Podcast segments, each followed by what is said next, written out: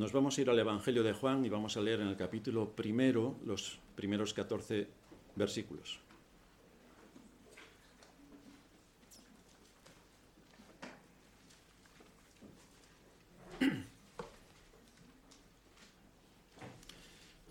Evangelio de Juan, capítulo 1,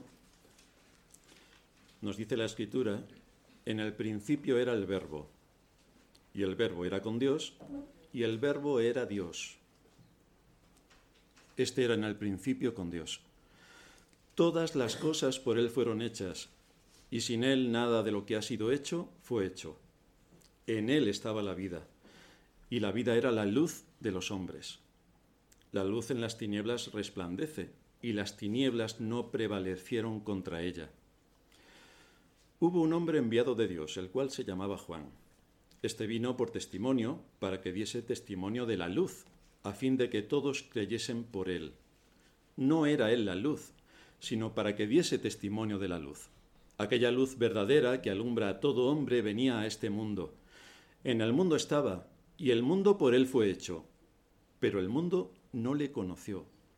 A lo suyo vino, y los suyos no le recibieron. Mas a todos los que le recibieron, a los que creen en su nombre, les dio potestad de ser hechos hijos de Dios, los cuales no son engendrados de sangre, ni de voluntad de carne, ni de voluntad de varón, sino de Dios. Y aquel verbo fue hecho carne y habitó entre nosotros y vimos su gloria, gloria como del unigénito del Padre, lleno de gracia y de verdad.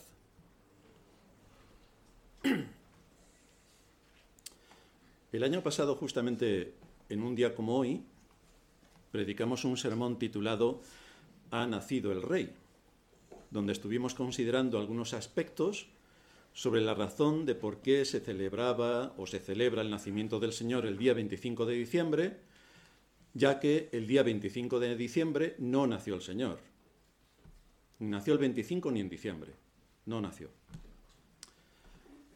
Para muchos en la cristiandad el día 25 es uno de los más importantes del año y ponen esta fiesta, por supuesto, por encima del cuarto mandamiento, que nos dice, acuérdate del día de reposo para santificarlo, está dentro de la ley moral, cuarto mandamiento, pero gracias a la Iglesia de Roma y en el tercer mandamiento, porque han quitado el de la idolatría, como veíamos la semana pasada, se nos enseña santificarán las fiestas. Así que como esto es una fiesta y la autoridad prepotente de Roma la puede santificar, pues queda santificada. Y por eso en la cristiandad, no solamente la romana, sino también la evangélica, el día 25 de diciembre, y por supuesto hoy también 24, pues se celebra la Navidad. Pero nosotros no tenemos ningún mandato en las Escrituras que nos obligue a celebrar la Navidad. Sí que tenemos un mandato bastante rígido y riguroso de guardar el cuarto mandamiento, que es acuérdate del día de reposo para santificarlo. Y como bien sabemos, la mayoría de la cristiandad ese mandamiento lo viola tranquilamente. Pero como eso ya lo prediqué el año pasado, pues no voy a predicar este hoy. Hoy nos vamos a dirigir más bien a por qué es el inicio del año el 1 de enero y no otra fecha. ¿Por qué hoy es 2000, estamos en el año 2023 y el 1 de enero estaremos en el 2024? Nuestro calendario es solar, pero sus orígenes se remontan al calendario lunar como el que también tenía Israel. Varios siglos antes de nuestra era, el año tenía 10 meses, no 12, 10 meses. Martius era el primero, marzo para nosotros. Aprilis, que se dedicaba a Marte, y luego diré por qué. Marte es el dios de la guerra.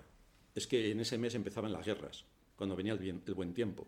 Acordaos que en, las escrituras nos dice, en el tiempo en el que salen los reyes a la guerra, pues no salían, en no salían el, el 30 de diciembre, que hace un frío que no veas. Salían cuando el tiempo empezaba a mejorar.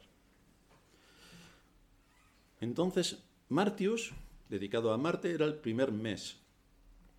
Aprilis, abril para nosotros, por los brotes vegetales se llamaba así, segundo mes. Mayus, por la, por la diosa Maya, no la abeja, sino una diosa que hay que se llama Maya, era el tercero. Junios, por Juno, cuarto. Quintilis, se le puso el nombre directamente, Quintilis, el mes quinto. Sextilis, el mes sexto. September, el mes séptimo. October, el mes octavo, November, el mes noveno, y December, el mes décimo. Perdonad mi latín, que no lo sé pronunciar bien porque no lo uso desde hace mucho tiempo, pero más o menos era así. Así que el año comenzaba el primer día de marzo, porque empezaban las guerras en ese mes.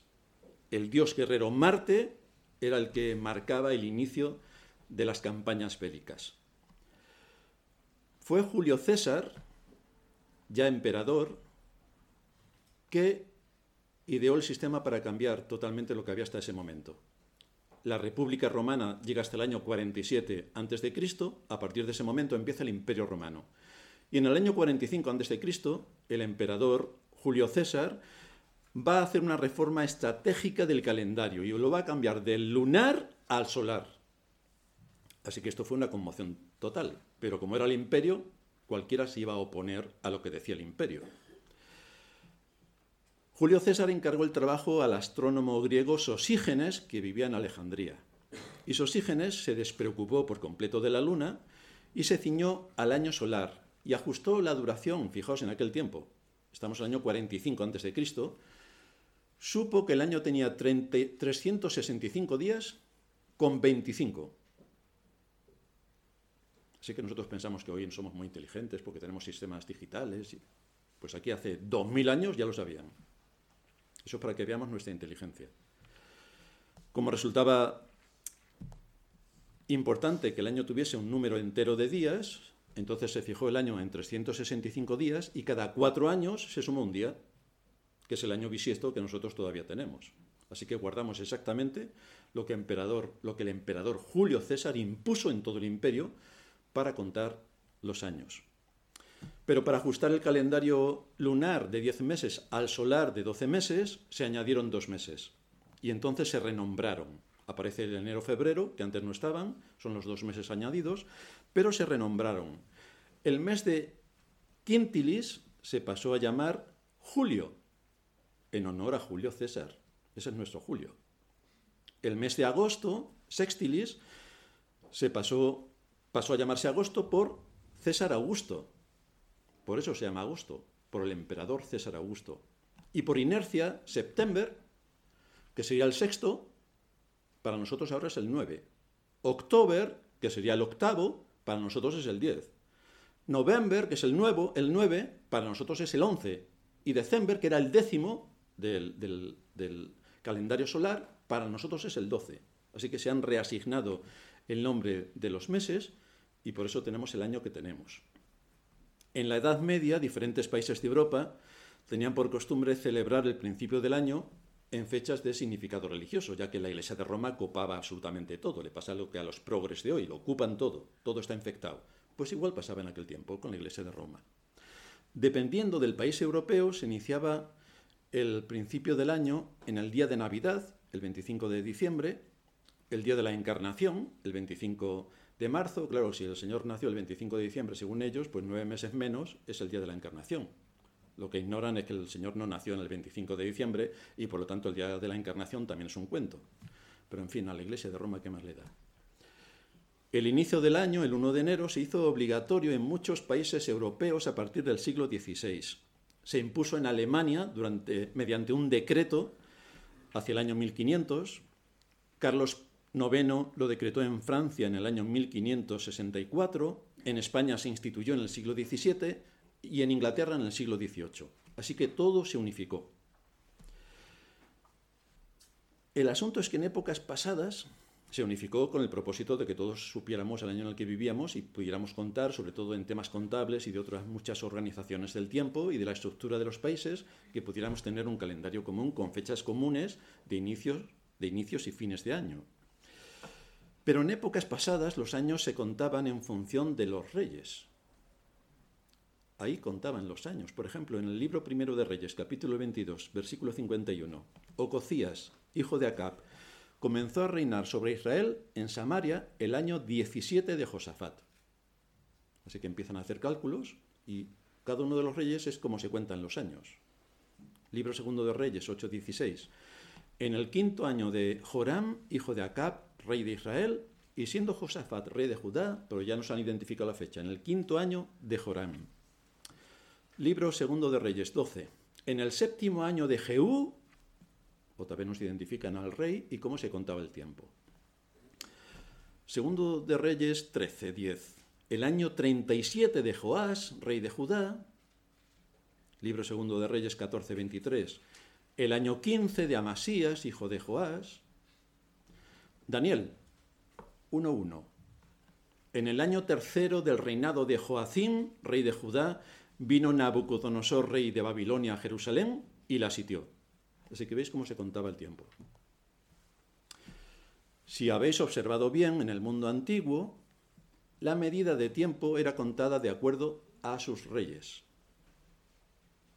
Era la persona de más alto linaje y que ostentaba el poder la que se tomaba como referencia para medir el tiempo.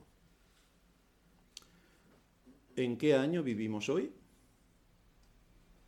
Hoy vivimos en el año de nuestro Señor, el Rey, de 2023.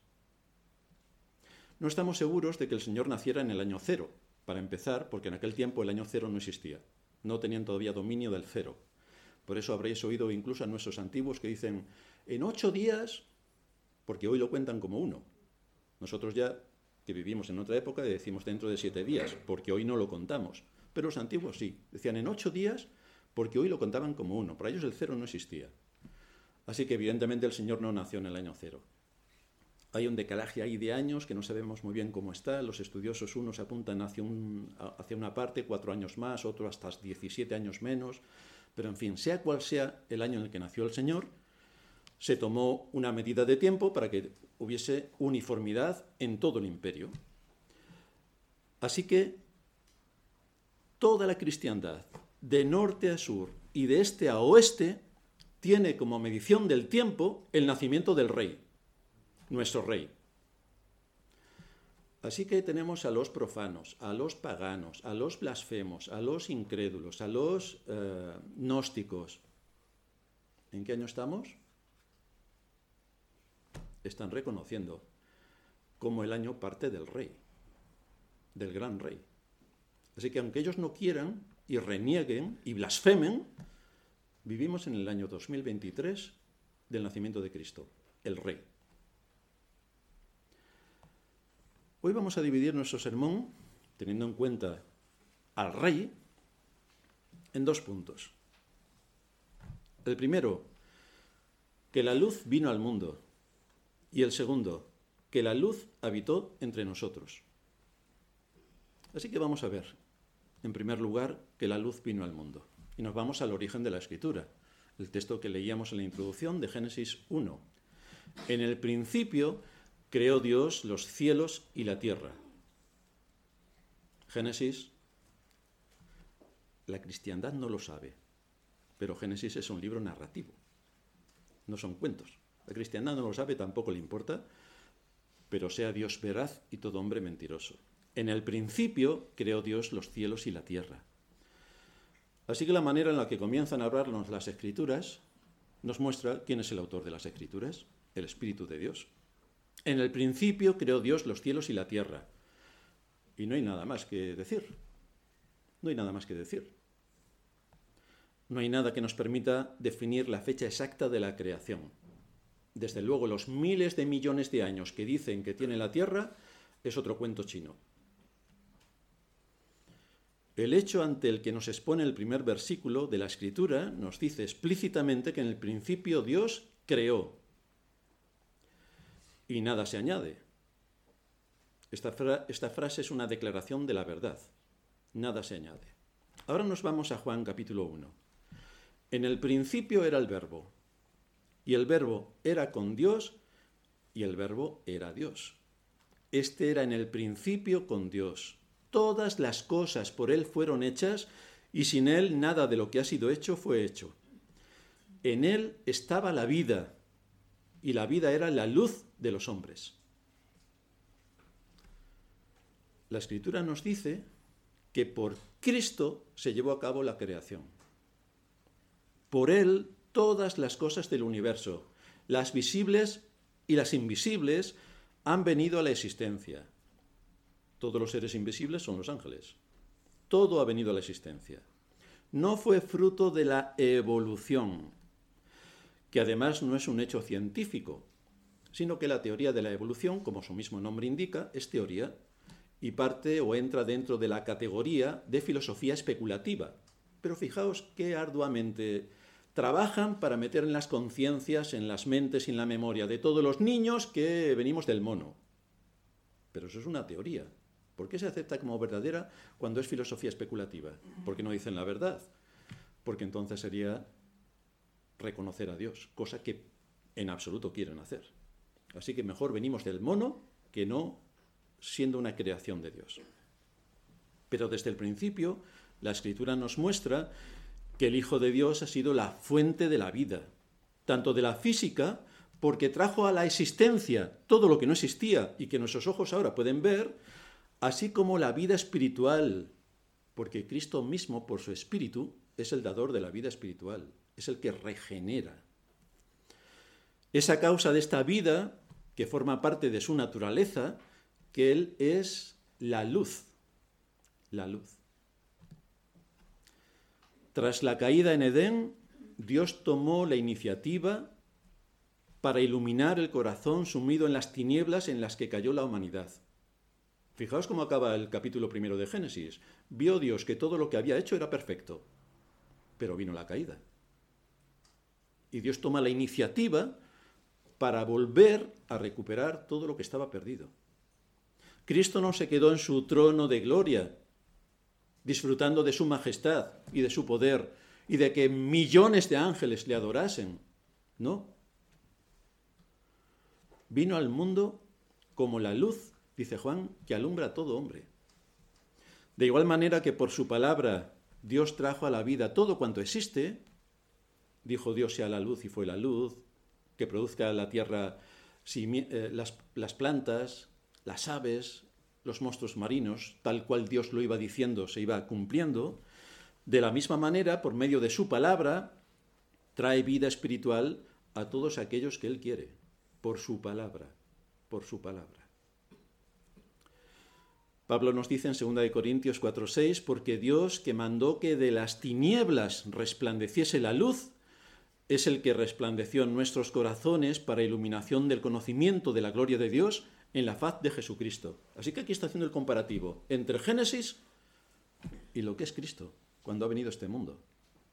Vemos cómo Pablo nos lleva desde el inicio de la creación, mostrando el poder de Dios que se ejecuta por medio de su palabra, hasta la creación espiritual, cuando nos muestra de qué manera el mismo poder que trajo a la existencia lo que no existía, es el que llama a los pecadores a la salvación. El mismo poder, el mismo poder. Por esto Cristo es descrito aquí en Juan como la luz, pero no solamente como la luz, sino como luz invencible, es decir, nada se le resiste. En él estaba la vida, dice el versículo 4, y la vida era la luz de los hombres, y la luz brilla en las tinieblas, y las tinieblas no prevalecieron, ¿Qué quiere decir las tinieblas no se adueñaron de la luz, no la limitaron, no la reprimieron, no la pudieron ocultar, no la vencieron. Esto es lo que pasó con la luz que trajo Cristo.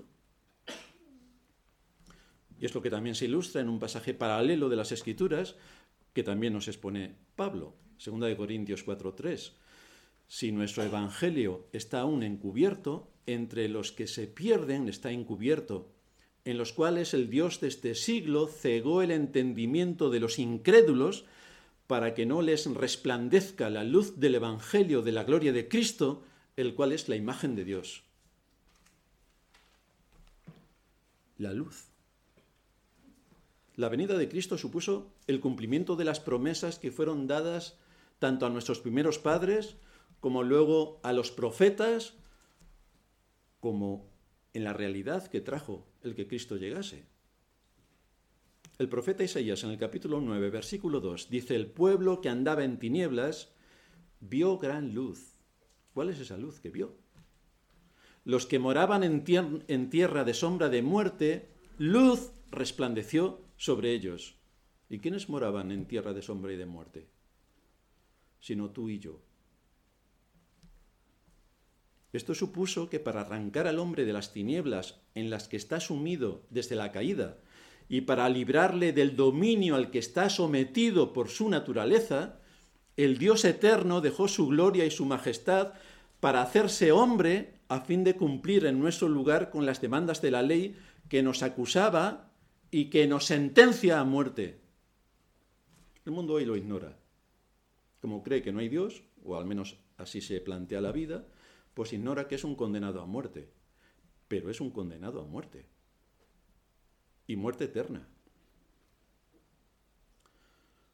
Para revertir el proceso de la caída, Cristo se hizo hombre.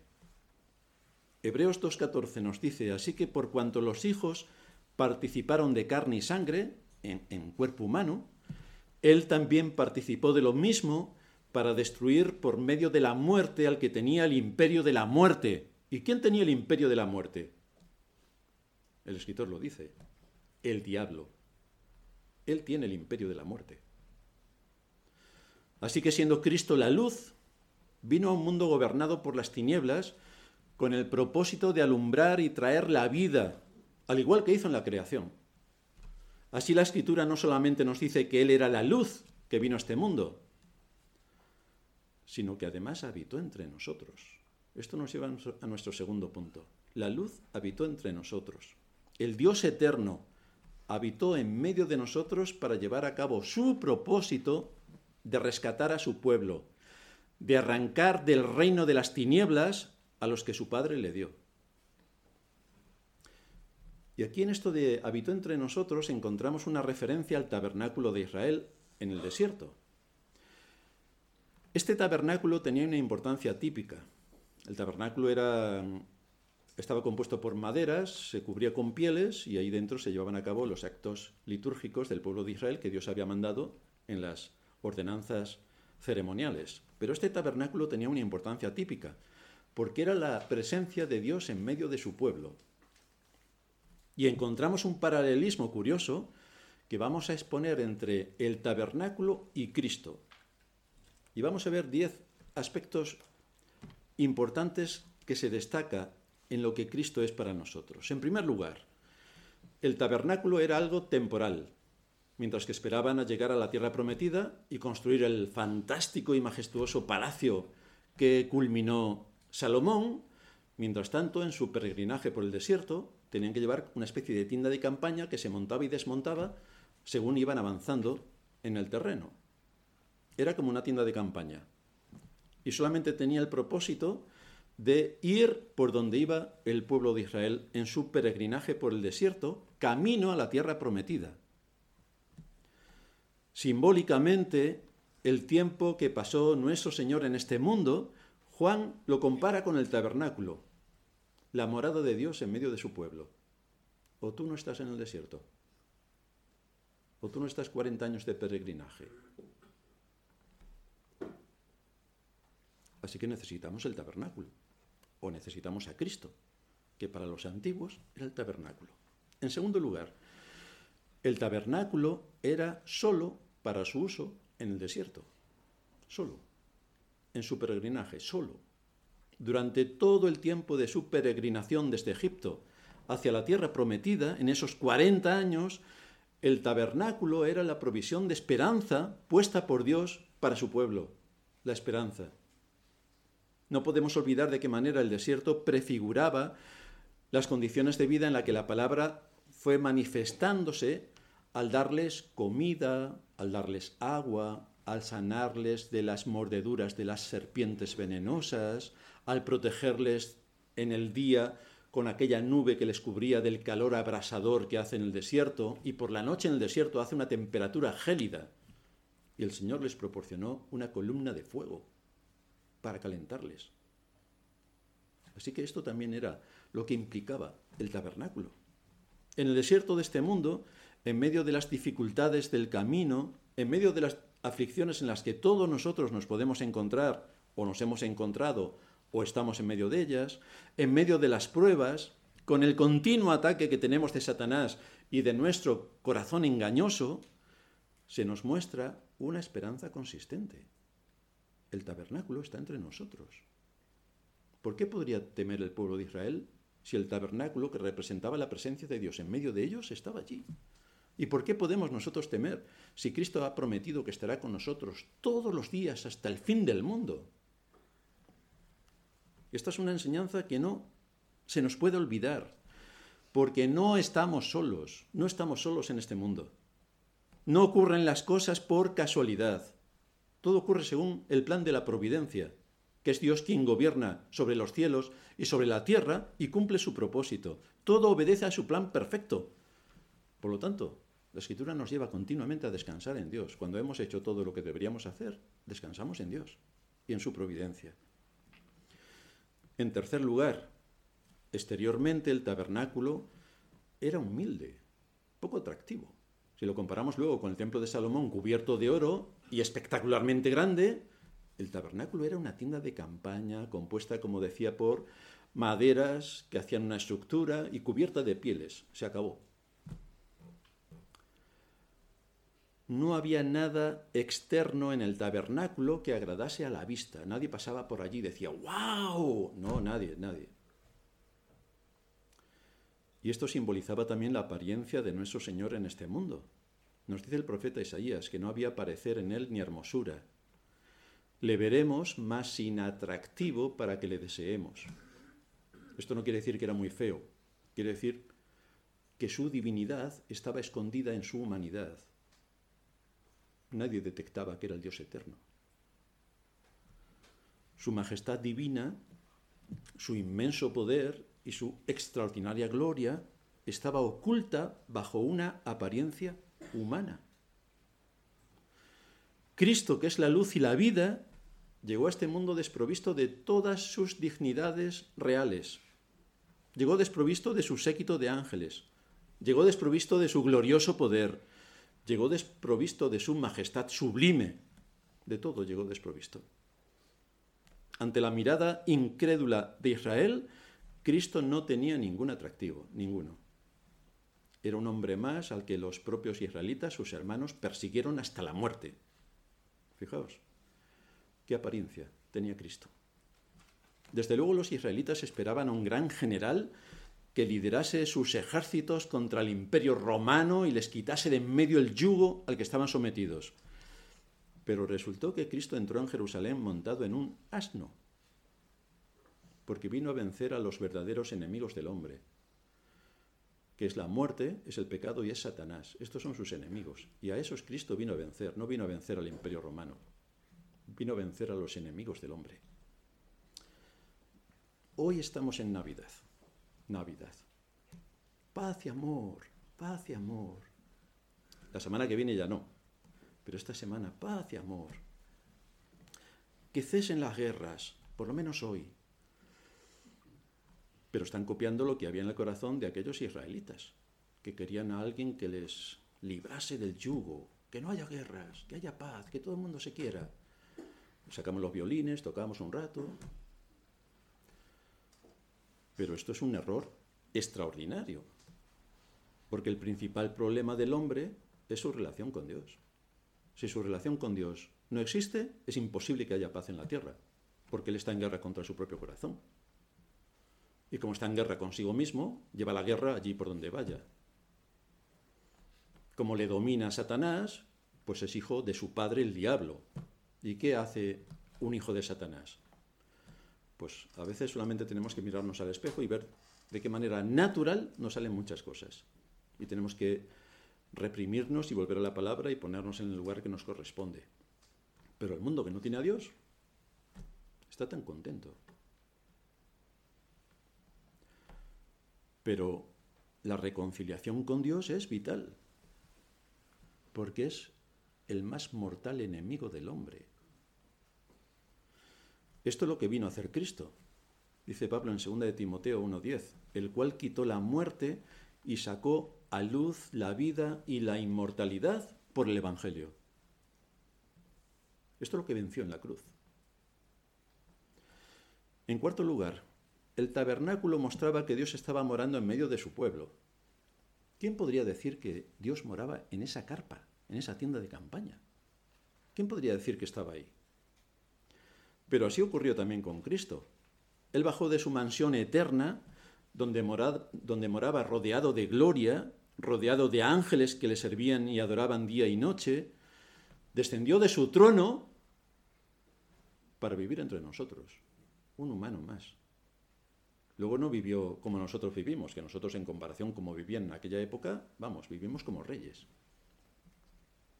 Pero tuvo que someterse a la disciplina de un entorno cultural como aquel, con los atrasos que en aquellos tiempos había.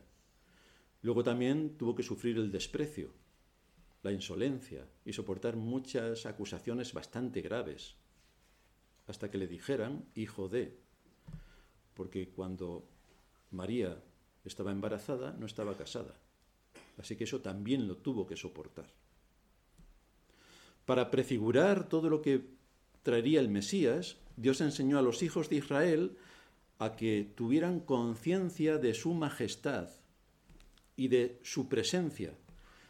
Y así empezó a describirles con precisión cómo tenía que ser el tabernáculo. ¿Cuáles son los utensilios? En el capítulo 26 del libro de Éxodo aparece todo con detalle.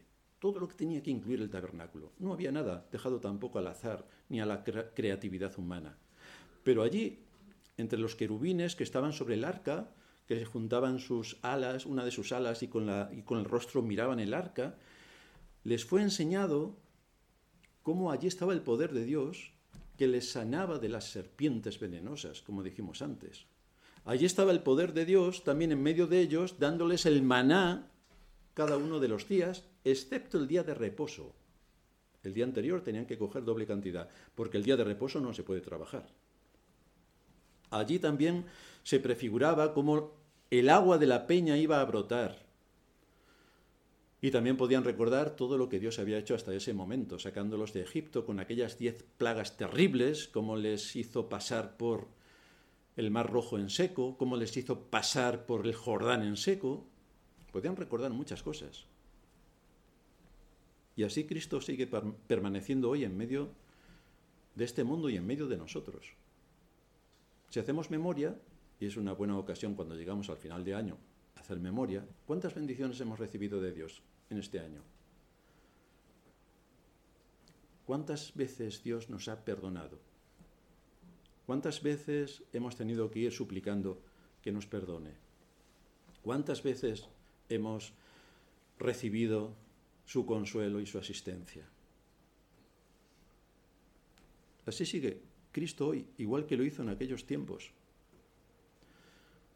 Y nos trae un mensaje específico para arrancar de las garras de Satanás a los hombres, que es nuestro papel que tenemos también como iglesia. No solamente edificarnos a nosotros mismos, sino también cómo con la predicación del Evangelio los hombres son sacados de las tinieblas y llevados a la luz. Nos dice Pablo en 2 de Timoteo 2.25 que con mansedumbre corrija a los que se oponen, por si quizá Dios les conceda que se arrepientan para conocer la verdad y escapen del lazo del diablo en que están cautivos a voluntad de Él. Así están los hombres en este mundo. Ellos dicen, yo soy libre.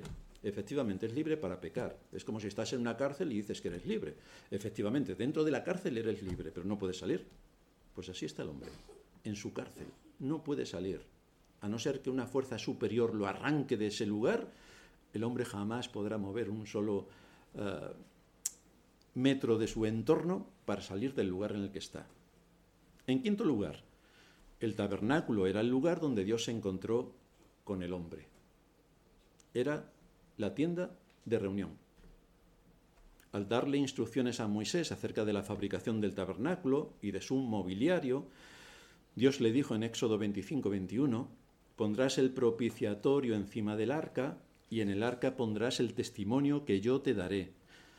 Y de allí me declararé a ti y hablaré contigo de sobre el propiciatorio de entre los dos querubines que están sobre el arca del testimonio, todo lo que yo te mandare para los hijos de Israel. El propiciatorio era la tapa que tapaba el arca. Y sobre la tapa estaban los dos querubines a los que hace mención. Y dentro del propiciatorio, dentro del arca, había, estaba allí el testimonio, que quiere decir las dos tablas de la ley. De la misma manera, Cristo es quien nos transmite la palabra, porque es la palabra la que nos da vida, es la palabra la que nos da vida. Él es el único mediador entre Dios y el hombre, por lo tanto es el único al que nos podemos dirigir. Dice Pablo en primera de Timoteo 2.5, porque hay un solo Dios y un solo mediador entre Dios y los hombres, Jesucristo hombre. Jesucristo es el único mediador. Y también nos dice que no hay otro nombre debajo del cielo dado a los hombres en que podamos ser salvos. No hay otro intermediario. No hay otro intermediario. La Iglesia Católica, la Virgen María es nuestra intermediaria. Porque es la Madre de Dios. Bueno, lo de la Madre de Dios ya es una herejía. Y entonces, mm, ella como madre, pero es que en la escritura eso no está reconocido. Esto es otro invento del paganismo. No hay otro mediador. Solo hay un solo Dios y un solo mediador entre Dios y los hombres, Jesucristo. No hay otro intermediario, no hay vírgenes, no hay santos, no están nuestras buenas obras, ni nuestras buenas intenciones. Nada nos salva sino Cristo, el mediador. Es por eso, por lo que Él es la luz y la vida. En sexto lugar, el tabernáculo era el centro del campamento de Israel. Al lado del tabernáculo estaban los levitas, la tribu sacerdotal que cuidaba de todos los asuntos referentes al, culto público. Dice el libro de Números, capítulo 1, versículo 50, pondrás a los levitas en el tabernáculo del testimonio y sobre todos sus utensilios y sobre todas las cosas que le pertenecen. Ellos llevarán el tabernáculo y todos sus enseres, y ellos servirán en él, y acamparán alrededor del tabernáculo, y alrededor del tabernáculo los levitas, y las doce tribus acampaban. El tabernáculo era el centro. ¿Y qué es Cristo para nosotros? No es el centro. Por eso nos llamamos cristianos. No, es Cristo quien debe ser el centro. Como el tabernáculo era el gran centro de reunión y de bendición, Cristo, tomando este simbolismo, también asume ese papel estelar en el contexto del pueblo de Dios. Él es nuestro gran centro de bendición. Hoy, ¿En nombre de quién nos reunimos? En el nombre de Cristo. Cuando oramos, ¿en nombre de quién oramos? En el nombre de Cristo. Cuando ensalzamos la gloria y el poder de Dios, ¿no ensalzamos también a Cristo? ¿No ensalzamos no que Él viniera, sino que Él muriera, que Él muriera por pecadores para satisfacer la culpa enorme que tenemos contraída con la ley? Por eso su promesa es donde dos o tres se reúnen en mi nombre, ahí estoy yo en medio de ellos. Cristo, el centro de reunión, el centro. En séptimo lugar, el tabernáculo era el lugar donde la ley estaba guardada. Las primeras dos tablas de la ley, recordaréis que Moisés las rompió cuando vio al pueblo de Israel adorar a un becerro de oro. Y entonces Dios le dio otro juego de tablas de la ley. Este segundo juego de la ley se depositó en el arca del tabernáculo para que quedase guardada de forma segura. Allí estaba dentro. Y esto nos habla también de Cristo. En el Salmo 40, versículos 7 y 8 nos dice, entonces dije, he aquí vengo, en el rollo del libro está escrito de mí, el hacer tu voluntad, Dios mío, me ha agradado, y tu ley está en medio de mi corazón. Esta es una profecía que nos habla de Cristo. Tu ley está en mi corazón. A lo largo de su vida perfecta, Cristo conservó de pensamiento, de palabra y de obra, de intención y de omisión absolutamente todo el decálogo divino, absolutamente todo. Por su obediencia en nuestro nombre, nos dice la Escritura que ninguna condenación hay para los que están en Cristo Jesús, porque Él fue perfecto en todos sus caminos. Y por eso fue su sacrificio perfecto, y aceptado por Dios Padre para cubrir nuestro pecado. Él pagó ante la ley toda nuestra deuda, porque era perfecto. Si no hubiera sido perfecto, no hubiera podido pagarla.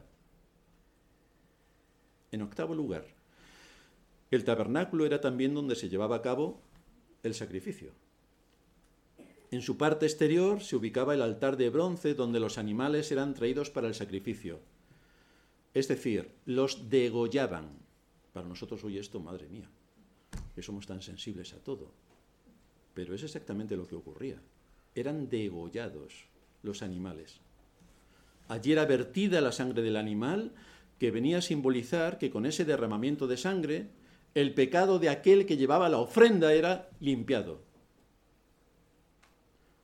Pero tenía que haber muerte. Por eso la sangre era imprescindible que fuese vertida, que el animal quedase completamente desangrado por degollamiento. Y esta es también la enseñanza acerca de Cristo. Él asumió el lugar que a nosotros nos correspondía. Se necesitaba un ser perfecto, sin mancha, que pudiera pagar por el pecado de otro. Y esto es lo que hizo Cristo.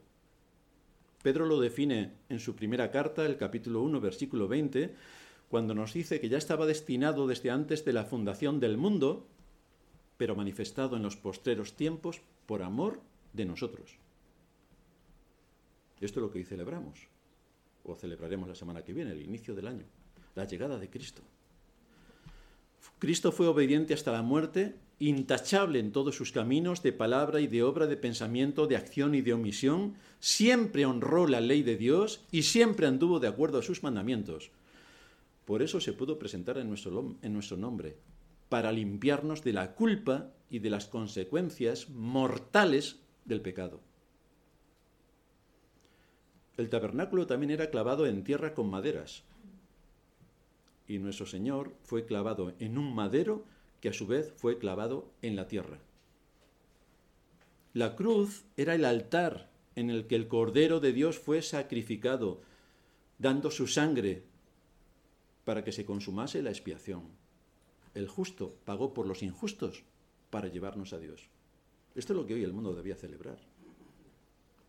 Cómo Dios tuvo misericordia de nosotros al, enviarnos a Cristo, la luz del mundo, y darnos una salida a una condenación eterna segurísima. Así que hasta en los más mínimos detalles encontramos a Cristo cumpliendo con las más precisas demandas de la ley, porque la salvación se debe ceñir a la justicia. Aquí no pasa como con los gobiernos humanos, que bueno, como es amiguete mío, yo retuerzo la ley, cambio la ley y al final tú eres el culpable, que eres el ciudadano. No, Cristo no hizo eso no escatimó ni a su propio hijo, no lo perdonó ni a su propio hijo, sino que lo entregó por todos nosotros. Así de inflexible asumió el cargo que la ley imputaba. El tabernáculo cumplía con todas estas expectativas. Era la morada de Dios, era el centro de reunión, era donde Dios se manifestaba y a la vez era el lugar donde los sacrificios se llevaban a cabo para exponer al pecador ante su pecado y limpiar su conciencia y su corazón y darle la vida y esto es lo que es Cristo. Todo esto es lo que es Cristo. En noveno lugar, el tabernáculo era también un lugar donde la familia sacerdotal era alimentada, porque parece ser que los sacerdotes también comían, como los pastores, también comen. Dice Levítico 6:16, el sobrante de todo el tema del sacrificio lo comerán Aarón y sus hijos, sin levadura, se comerá en lugar santo, en el atrio del tabernáculo de reunión lo comerán. El versículo 26. El sacerdote que la ofreciere por el pecado, la comerá en lugar santo será comida en el atrio del tabernáculo de reunión. Así que la escritura es detallista, es detallista. Nos muestra de qué manera todo esto nos habla de Cristo como la comida de la familia sacerdotal de Dios hoy. Nos dice Pedro, que nosotros somos sacerdotes y reyes.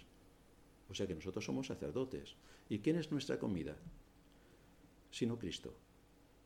¿Quién es nuestra comida sino Cristo? Él es nuestro verdadero alimento. Ya lo dijo él, aquí en Juan también. Yo soy el pan de vida. Vuestros padres comieron el maná en el desierto y murieron. Este es el pan que desciende del cielo, para el que de él come no muera. Yo soy el pan vivo que descendió del cielo. Si alguno comiere de este pan, vivirá para siempre.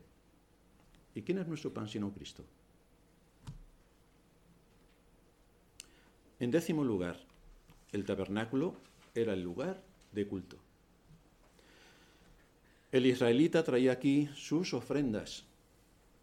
Ante este tabernáculo llegaba para rendir culto al Dios eterno.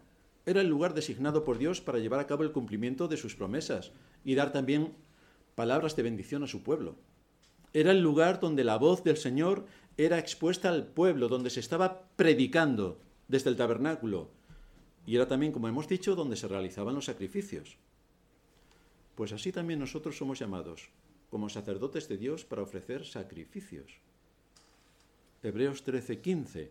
Así que ofrezcamos siempre a Dios por medio de él sacrificio de alabanza, es decir, frutos de labios que confiesen su nombre. Era solo en el tabernáculo donde el israelita podía traer sus ofrendas, donde podía rendir culto a Dios. Era el medio que Dios había establecido para dar su palabra a su pueblo. Todo el pueblo reunido en el día de reposo, en el tabernáculo, allí aprendían. ¿Y no tenemos esto también con Cristo? ¿No ha establecido Él el día de reposo para santificarlo y que nos reunamos en torno a su palabra y que abramos su palabra y seamos expuestos al alimento espiritual que nos viene por medio de su palabra cuando el Espíritu Santo la toma y la aplica a nuestros corazones? Como todo esto es así, como todo esto es así, la venida de Cristo supuso una alegría colosal. Por eso los ángeles cantaron, Gloria a Dios en las alturas y en la tierra paz, buena voluntad para con los hombres, buena voluntad de parte de Dios para con los hombres. Es Dios quien toma la iniciativa en la salvación, buena voluntad por parte de Dios. Así que aquel verbo fue hecho carne y habitó entre nosotros. ¿Y a qué conclusión nos lleva todo esto? En él estaba la vida, y la vida era la luz de los hombres. La luz en las tinieblas resplandece, y las tinieblas no prevalecieron contra ella. Aquella luz verdadera que alumbra a todo hombre venía a este mundo. Como he dicho antes, en estas fechas todos se desean paz, paz, paz. Feliz Navidad. ¿Qué quiere decir feliz natividad? Feliz nacimiento. ¿Pero qué celebras? ¿Feliz nacimiento de qué? ¿De qué? Es lo que podríamos preguntar a los que nos rodean, que todos están feliz Navidad. En los grupos de WhatsApp, si estáis, feliz Navidad, paz y amor. ¿Pero de qué? ¿De qué? ¿A qué os estáis refiriendo? ¿De qué estáis hablando? ¿Qué conocimiento tenéis para decir feliz Navidad? ¿Por qué es feliz? ¿Para ti es feliz? ¿Que estás condenado a la muerte? ¿Para ti es feliz? Siendo como es el hombre por naturaleza, enemigo de Dios y de su palabra, deberían preguntarse cómo es su relación con Dios, aprovechando estas fiestas sociales, no son religiosas, religiosas para la Iglesia de Roma, pero al final es una fiesta social. La realidad es que el hombre ni quiere a Dios, ni acepta su palabra, ni considera que tiene que someterse a sus enseñanzas, ni permite que Dios cambie sus caminos. No quiere saber nada de Dios. Pero entonces, ¿por qué dice feliz Navidad? ¿Por qué dice paz y amor? Pues es una buena oportunidad para que nosotros sigamos preguntándole. Es tal su oscuridad y su ceguera que asimismo se ponen en lugar de Dios. Se cree el centro de la creación. El hombre, como decían los filósofos, el hombre es la medida de todas las cosas, es lo más de lo más. Su prepotencia es tal que no acepta que nadie ni nada esté por encima de él. Aun cuando viene la muerte, que a menudo llama a la puerta a nuestro alrededor, intenta ignorarla por todos los medios. Y dice, comamos y bebamos que mañana moriremos. Ah, bueno, ya veré si me muero. Ya veré si me muero. Es que piensa realmente que no se va a morir. Se mueren los demás, pero él no. Y rechaza continuamente este mensaje cuando ve que alguien a su lado ha muerto. Cierra sus ojos a esta realidad y actúa como si siempre fuera a vivir en este mundo, como si este mundo fuera su paraíso. Pero ya el profeta Isaías habló de esta terrible ceguera mundial. Isaías 62. ¿Por qué aquí que tinieblas cubrirán la tierra y oscuridad las naciones? Desde la caída así estamos. Los hombres no quieren ver. Viene la luz que deberían investigar. ¿Por qué vivimos en el año 2023? ¿Por qué decimos feliz Navidad? ¿Por qué deseamos paz y amor? ¿Por qué? Deberían investigar. Una mente crítica debe investigar absolutamente todo lo que está al alcance del conocimiento, pero no quieren, no quieren admitir la realidad de que haya un ser superior que ha llevado a cabo el cumplimiento de su palabra y de su propósito, creando el mundo de la nada y dando vida eterna a aquellos a los que llama, no quieren saber absolutamente nada de esto. Su mente está tan oscurecida y tan engañada que ni quieren ni pueden ver que también son seres espirituales y que necesitan alimento espiritual. En estas fiestas muchos van a engordar no sé cuántos kilos. Pero ¿cuántos van a engordar de kilos espirituales? ¿Cuántos van a decir, me voy a dar un atracón de, la palabra de Dios? Voy a dedicar estos días a lo que realmente y supuestamente significan la venida de Cristo, la luz a este mundo, ¿Qué es todo lo que eso implica? Por eso nuestro Señor se presenta aquí como el único que tiene el poder para traerte entre las tinieblas la luz, porque Él es la luz. Él es la luz. De la misma manera que el sol imparte vida y anula la oscuridad, así también Cristo se hace patente con poder delante de las tinieblas del hombre.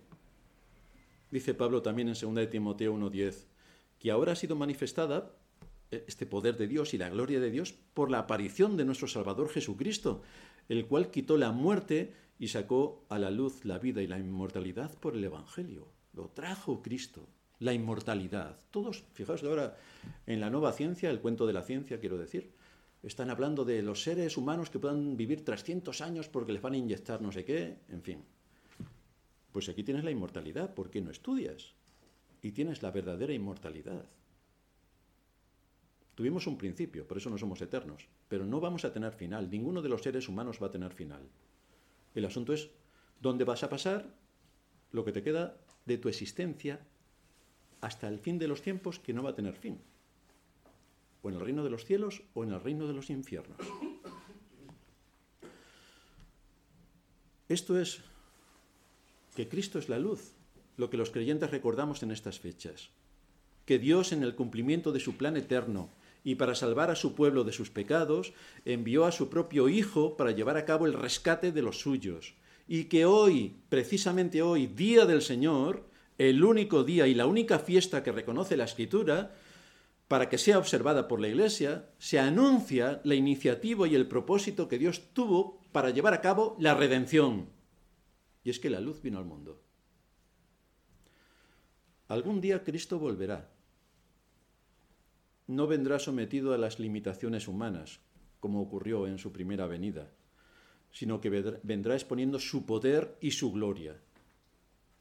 La pregunta entonces es, ¿dónde estarás tú en ese día? Es lo que podemos preguntarle a los que nos rodean, que nos desean feliz Navidad y todo lo demás. ¿Dónde vas a estar tú ese día? ¿Dónde vas a estar? ¿Con aquellos que creyeron en su nombre y tomaron la justicia de Cristo o con aquellos que despreciaron su palabra y vámonos de fiesta a comer y a beber. Cristo ocupa un papel estelar en la historia, porque no solo se hizo hombre siendo Dios, sino que murió en lugar del culpable, recibiendo la ira de Dios, para que nosotros, los que hemos sido llamados por su palabra, que estábamos condenados a una muerte eterna, fuésemos liberados y así obtuviésemos la vida eterna. La vida eterna. Estamos hablando de la vida eterna. Que Cristo se humanó siendo luz para darnos la vida eterna. Esta es la misión extraordinaria que vino a cumplir y con su resurrección la confirmó. Por eso hemos cantado.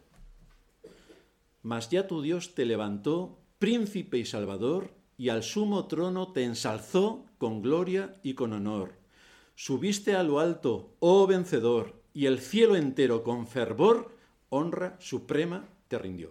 Ese es Cristo. Así fue recibido en los cielos. Y el día que vuelva, volverá como juez. Así que es para pensarse lo que celebramos hoy. Vamos a terminar en oración. Padre nuestro que estás en los cielos, te damos gracias por exponernos a tu palabra, ver en Cristo como es la luz del mundo que vino con el propósito de alumbrar la conciencia de todo hombre, de ponerle ante la texitura de su situación delante de Dios, de que ahora que celebramos socialmente su venida y que llegamos a un nuevo año, recordamos también cómo los años los contamos a partir de la venida de nuestro Señor Jesucristo, nuestro Rey, y que esto sigue siendo testimonio para que nadie diga que era ignorante de todo cuanto se le estaba anunciando por todos los medios que tú pones a disposición de todo hombre. Te damos gracias por, exponerlo, por exponernos en tu palabra todas estas cosas y los detalles minuciosos que aparecen allí sobre la persona de Cristo y los símbolos a los que representa. Te rogamos que nos ayudes a tener una mejor comprensión de tu palabra y en estas fechas a saber preguntar y defender la fe que nos has dado. Es en Cristo Jesús nuestro Señor que te lo suplicamos. Amén.